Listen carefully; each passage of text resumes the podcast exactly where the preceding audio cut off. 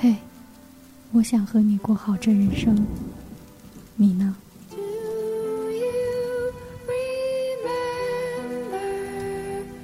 欢迎收听长篇小说联播《我想和你过好这人生》，作者木子喵喵，演播吉如意。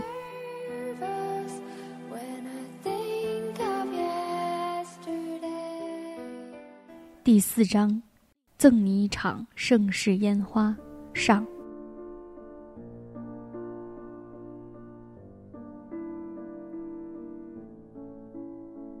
顾子琛下楼时闻到了虾的香味儿，厨房里穿着围裙的小身影正专心地蒸着虾，大汪乖巧地趴在他身边，偶尔空暇时，他会弯腰摸摸大汪的脑袋，低声跟他说话。大汪敏锐地感受到了主人的气息，倏地从地上爬起来，咧着嘴巴跑到顾子深身边，围着他团团转。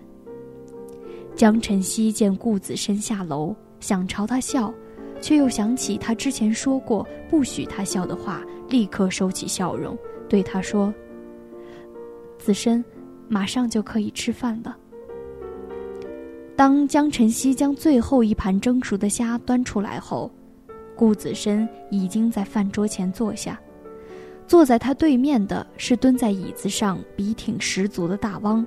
看来大汪已经习惯了坐在餐桌上陪顾子申吃饭。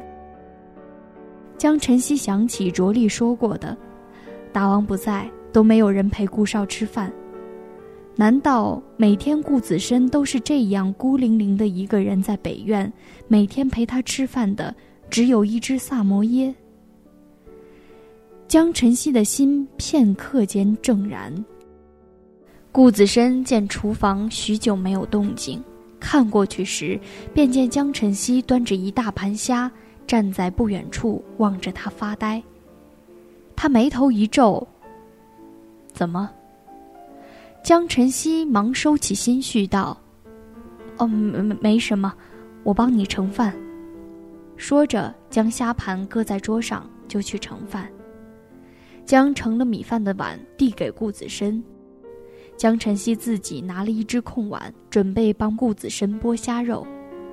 他低头剥得十分细心。大汪见了，忍不住凑着红红的鼻头去闻。江晨曦温柔地摸着他：“大汪，这个可不是给你吃的。”一人一狗看起来很和谐，让原本空寂了好几年的北院变得热闹了一些。有多久没有这么热闹过了？这突然的转变让孤独久了的男人变得不适应。耳边传来顾子深淡漠无波的声音：“不是说要出去，怎么还在这儿？”江晨曦看过去，发现顾子深是对他说话，虽然是很正常的询问，但对于他而言，听起来却像是驱赶的意味。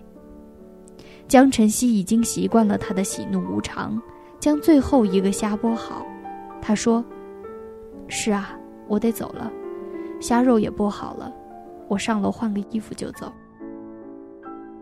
说完，他将剥好虾肉的碗放在顾子深面前，便转身往楼上走去。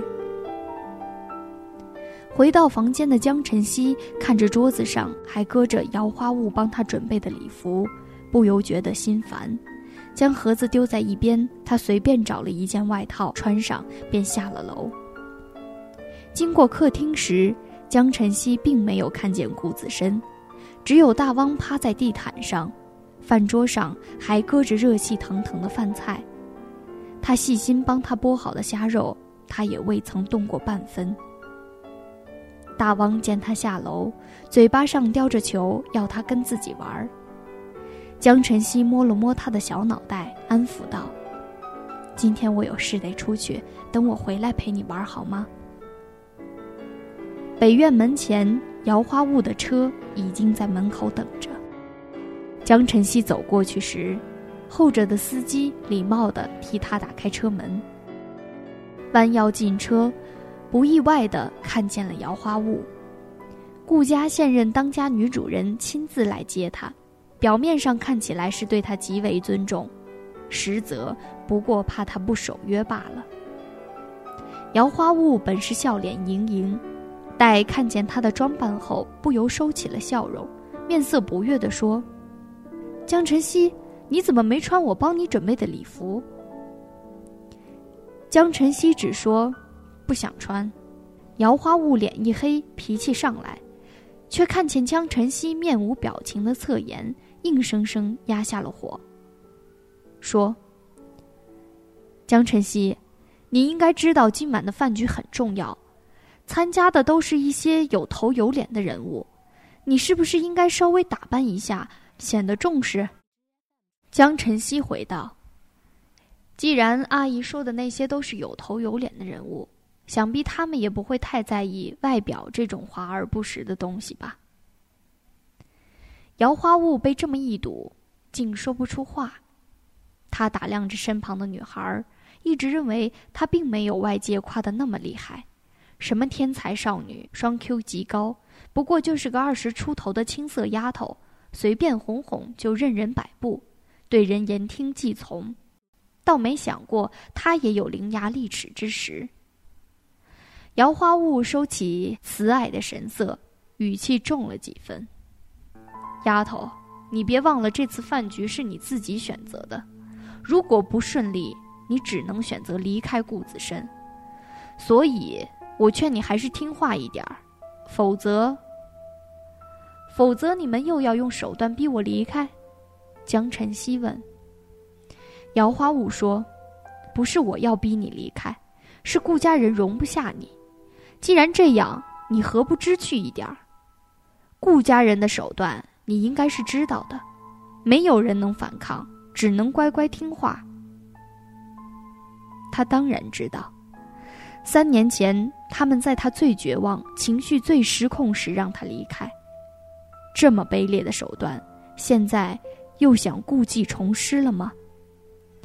江晨曦笑了笑道：“ 呵呵，是啊，顾家人的手段，我三年前就体会过了。如果我没猜错的话。”当初你们在子申不知情的情况下自作主张让我离开，所以才导致子申找了我三年。如果我把三年前我离开他的原因告诉他，你认为会有怎么样的后果？江晨曦一句话让姚花雾面色巨变，他面色铁青的瞪着江晨曦：“你别瞎猜，当初是子申不想见你，才让你离开的。”你害死了他的母亲，你认为他能留下你吗？任由江晨曦再坚持，那句“你害死了他生母”依旧戳中了他的心，双手在身侧悄无声息地握成拳。他声色平静地反问：“既然这样的话，不如我们找个时间问问子申，三年前究竟是顾家人要我离开，还是他？”当初，江晨曦离开子申的原因，除了心怀愧疚之外，还有便是姚花雾告诉他，这一切都是顾子申提出的要求，因为他恨他，不想再看见他。那时事发突然，他情绪起伏厉害，完全丧失了所有的判断能力，只觉如果他的离开能让子申心情好一点的话，他愿意一辈子不出现在他的面前。所以他躲了他三年，也让他痛苦了三年。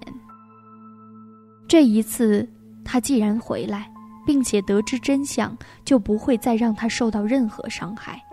江晨曦紧握的拳头慢慢松开，他静静地说道：“我父亲离世，母亲也在三年前去世，我现在孤身一人，什么都不怕。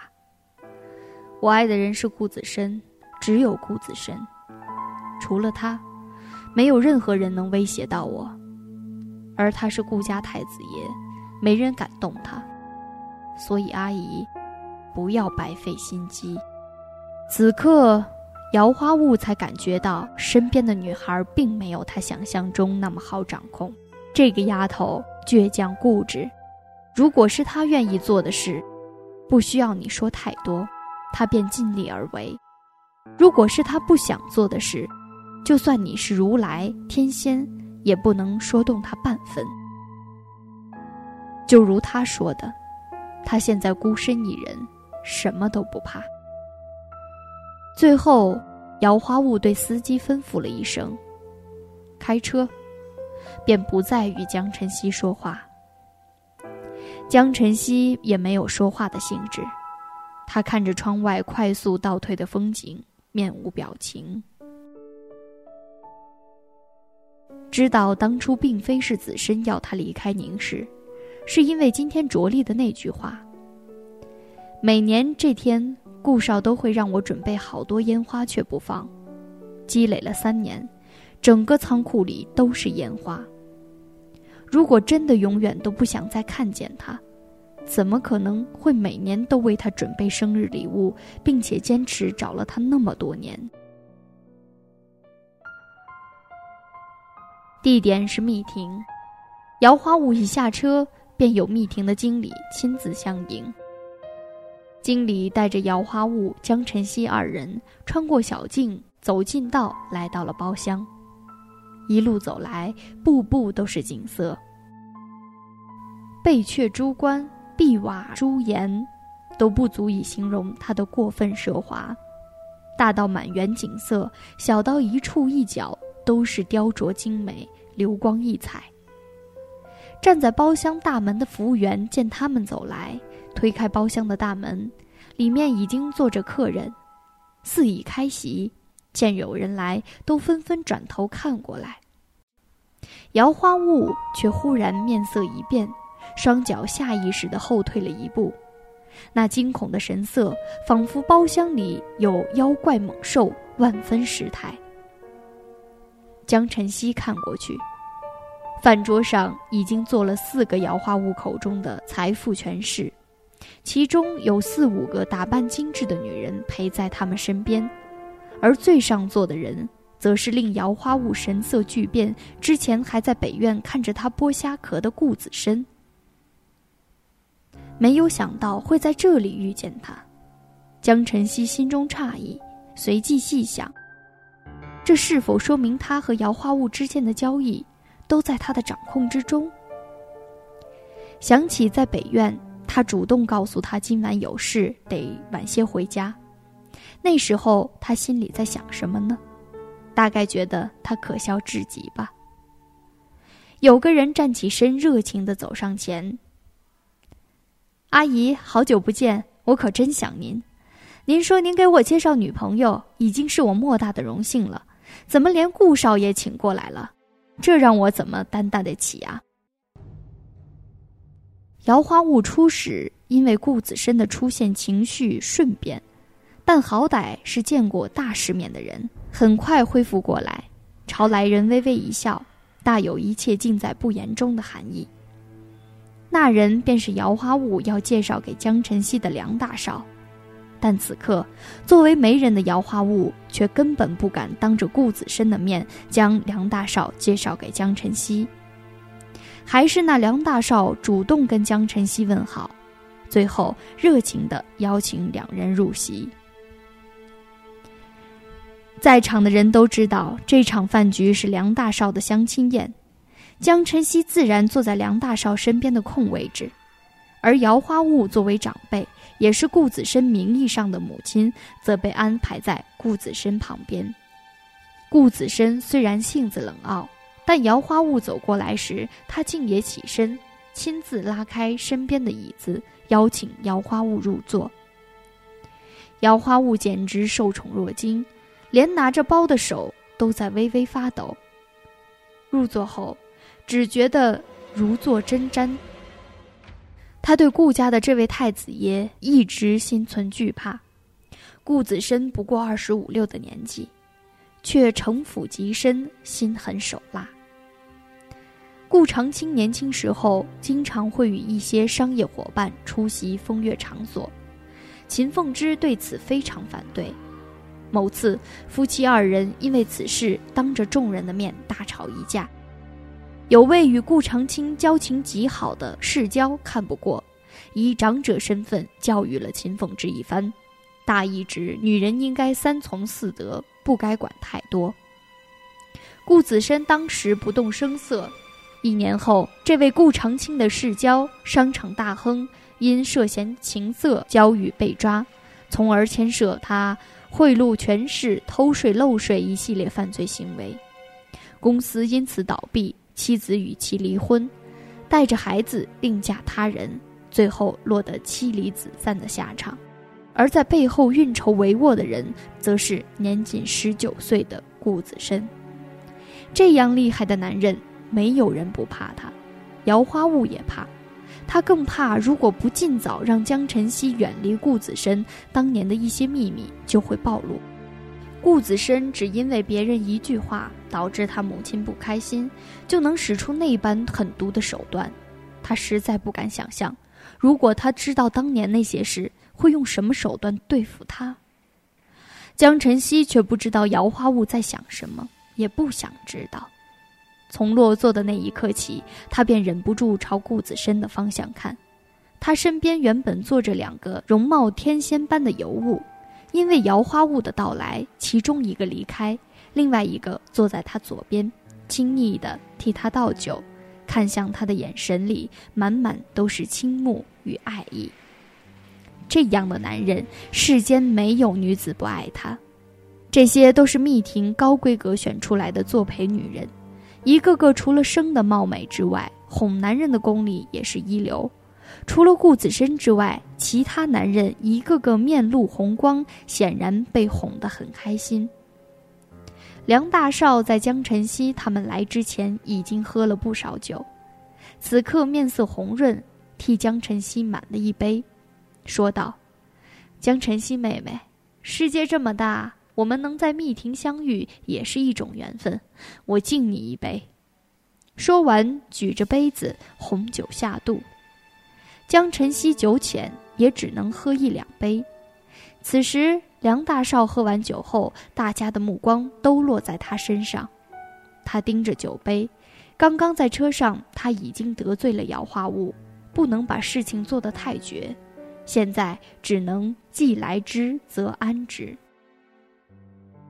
端起面前的高脚杯，他仰头，将里面的红酒一饮而尽。如此洒脱的举动得到了众人的一致掌声。